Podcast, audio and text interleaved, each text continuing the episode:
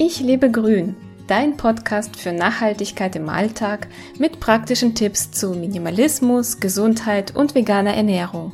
Ich bin Lisa Albrecht und freue mich, dass du dabei bist. Fünf Sofortmaßnahmen für mehr Gesundheit. Hand aufs Herz. Wir Menschen sind schon sehr gemütlich. Wir sind zu faul, um etwas aktiv zu verändern, selbst wenn es um die eigene Gesundheit geht. Dabei gibt es so viele einfach umsetzbare Dinge, die gefühlt sofort wirken und uns auch eine gute Gesundheit auf Dauer bescheren. Dabei muss man weder ein Ernährungsexperte noch ein Sportprofi sein. Mehr Tagesstruktur für mehr Gesundheit. Eine klare Struktur deines Tagesablaufs bietet richtig viele Vorteile. Gönnt man sich mehr Zeit am Morgen durch eine bessere Planung, Stichwort Morgenroutine, reduziert man nicht nur seinen Stresspegel, sondern bekommt einen klaren Plan und eine deutlich bessere Laune. Morgenroutinen zum Inspirieren gibt es sehr viele. Mir persönlich tut es gut, morgens etwas früher als der Rest der Familie aufzuwachen und bereits produktiv zu sein. In aller Ruhe arbeite ich an meinem Blog oder meinem nächsten Buchprojekt und starte mit einem Fortschritt in den Tag. Das ist besser als Kaffee. Dabei trinke ich ganz bewusst einfach nur Wasser, gerne auch etwas warm, da höre ich auf mein Bauchgefühl, oder einen Kräutertee. Pläne für den Tag mache ich ebenfalls erst nach dem Aufstehen. So habe ich am Abend keine Aufgabenliste im Kopf und kann besser abschalten. Am Morgen habe ich dann ein besseres Gefühl dafür, wie ich mich fühle und was ich mir am Tag zumuten kann. Gönne dir morgens einen ruhigen Moment zum Sammeln und in den Tag zu kommen. Vielleicht tut dir sogar ein kleiner Spaziergang gut, nur mal kurz um den Block, für fünf Minuten. Es ist ein tolles Gefühl, bereits unterwegs zu sein, wenn alles noch schläft. Höre in dich hinein und schaue, was dir am Morgen intuitiv gut tun würde, um positiver, entspannter, bewusster in den Tag zu starten. In der Zuckerfalle. Je mehr Stress wir haben, umso mehr Zucker essen wir. Mit Süßkram belohnen wir uns und beruhigen unsere Nerven. Aber ist das wirklich eine dauerhaft gute Lösung? Auch hier wissen wir intuitiv, dass der Zucker uns nicht gut tut. Oft ist das Naschen mit einem schlechten Gewissen verbunden.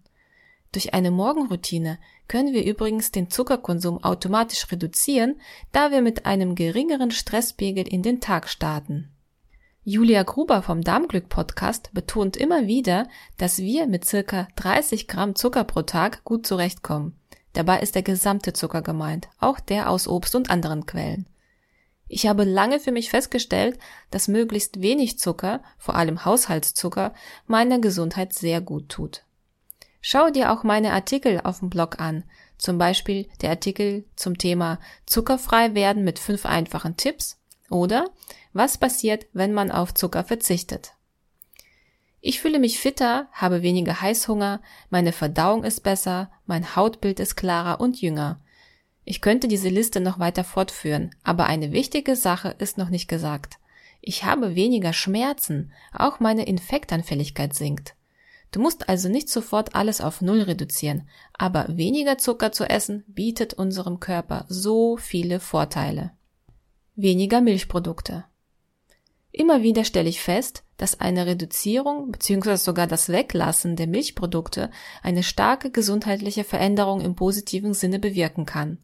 Diese Erfahrung haben auch viele meiner Leser und Zuhörer gemacht. Verdauungsprobleme und Hautprobleme lösten sich bei mir in Luft auf. Mir ging es gesundheitlich deutlich besser, als ich vegan wurde. Dagegen, während meiner sehr langen vegetarischen Zeit mit einem ordentlichen Konsum von Milchprodukten und Käse verspürte ich keine Besserung. Du musst auch gar nicht vegan werden, aber es lohnt sich durchaus, seine Essgewohnheiten zu überprüfen. Es gibt einen Artikel auf dem Blog, er heißt Pflanzenmilch, welche schmeckt und kann Kuhmilch ersetzen? Schaut doch einfach mal rein. Intervallfasten. Das Intervallfasten ist eine großartige Möglichkeit, seinen Körper zu entlasten, zu reparieren, nebenbei abzunehmen und fitter zu werden. Im Alltag ist das Intervallfasten sehr gut umsetzbar und benötigt keine langen Vorbereitungen. Automatisch wird man auch zu mehr Obst und Gemüse greifen, weil man sich bewusster ernährt. Ich spüre mein Hungergefühl wieder deutlich und esse nur dann, wenn ich auch Hunger habe. Bevor ich mit dem Intervallfasten anfing, habe ich zu den gewohnten Zeiten regelmäßige Mahlzeiten gegessen, auch Naschereien zwischendurch, obwohl ich nicht immer hungrig war. Es ist ein tolles Werkzeug, seine Bedürfnisse und seinen Körper kennenzulernen. Dabei verbessert sich der allgemeine Gesundheitszustand zusehends. Mehr über das Thema Intervallfasten findest du auch in meinen Artikeln Intervallfasten 16.8 Meine Erfahrung nach zwei Jahren oder Intervallfasten FAQ Interview mit Dr. Med Petra Bracht. Wasser trinken. Wir bestehen zu einem sehr großen Teil aus Wasser. Die Natur bietet allen Lebewesen zahlreiche Wasserquellen zum Durststillen an und trotzdem konsumiert der Mensch entweder zu wenig davon oder greift ersatzweise auf andere Getränke, die zwar Wasser beinhalten, jedoch voll mit belastenden weiteren Zutaten sind, wie zum Beispiel Zucker. Dabei ist einfach nur Wasser zu trinken wirklich nicht kompliziert und hilft dem Körper, seine Reinigungs- und Transportaufgaben besser durchführen zu können. Ich persönlich habe mit kohlensäurehaltigem Wasser Probleme beim Verdauen. Seit Jahren verwenden wir einen Wasserfilter, der die Qualität direkt am Wasserhahn verbessert, damit sich das lästige Kistenschleppen und andere negative Umweltfolgen erübrigen. Gönne dir einfach pures Wasser. Wenn du zuerst Probleme bei der Umstellung hast, kannst du dein Wasser auch ein bisschen aromatisieren. Lege einfach ein paar Obststücke oder Bio-Orangenschalen in dein Wasser und du wirst merken, wie gut es schmeckt. Ich habe auch auf dem Blog einige Beispiele, wie man sein Wasser ein bisschen leckerer gestalten kann. Noch mehr Artikel zum Thema Wasser oder Wasserfilter findest du auch auf dem Blog. Gerne möchte ich dir noch das Thema Medikamente im Trinkwasser, was Kläranlagen wirklich können, ans Herz legen. Die Recherche zu meinem Artikel, den du auch auf dem Blog findest, hat mir wirklich die Augen geöffnet. Möchtest du noch mehr Tipps, wie du gesünder und einfacher leben kannst? Dann abonniere doch unseren kostenlosen Newsletter und verpasse somit keine neuen Beiträge mehr. Bis dahin wünsche ich dir eine schöne Zeit und sage bis bald.